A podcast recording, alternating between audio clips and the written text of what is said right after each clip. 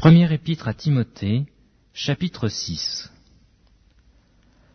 Que tous ceux qui sont sous le joug de la servitude regardent leur maître comme digne, de tout honneur, afin que le nom de Dieu et la doctrine ne soient pas blasphémés. Et que ceux qui ont des fidèles pour maîtres ne les méprisent pas sous prétexte qu'ils sont frères, mais qu'ils les servent d'autant mieux que ce sont des fidèles et des bien-aimés, étant participants du bienfait. Enseigne ces choses et recommande-les.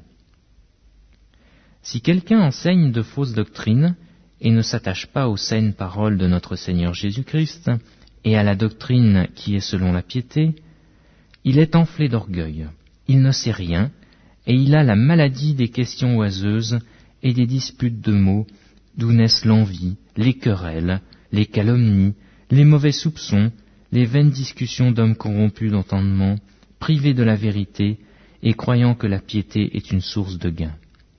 Sépare-toi de ces gens-là. C'est en effet une grande source de gain que la piété avec le contentement, car nous n'avons rien apporté dans le monde. Il est évident que nous ne pouvons rien en emporter. Si donc nous avons la nourriture et le vêtement, cela nous suffira. Mais ceux qui veulent s'enrichir tombent dans la tentation, dans le piège et dans beaucoup de désirs insensés et pernicieux, qui plongent les hommes dans la ruine et la perdition.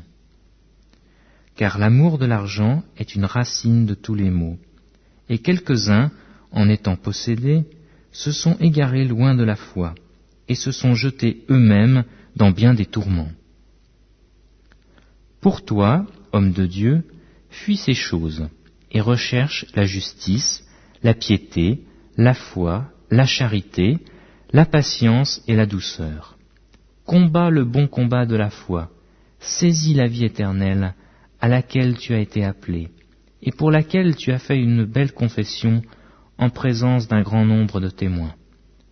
Je te recommande, devant Dieu qui donne la vie à toutes choses, et devant Jésus-Christ, qui fit une belle confession devant Ponce Pilate, de garder le commandement et de vivre sans tâche, sans reproche, jusqu'à l'apparition de notre Seigneur Jésus-Christ, que manifestera en son temps le bienheureux et seul souverain, le roi des rois et le Seigneur des seigneurs, qui seul possède l'immortalité, qui habite une lumière inaccessible que nul homme n'a vue ni ne peut voir, à qui appartiennent l'honneur et la puissance éternelle.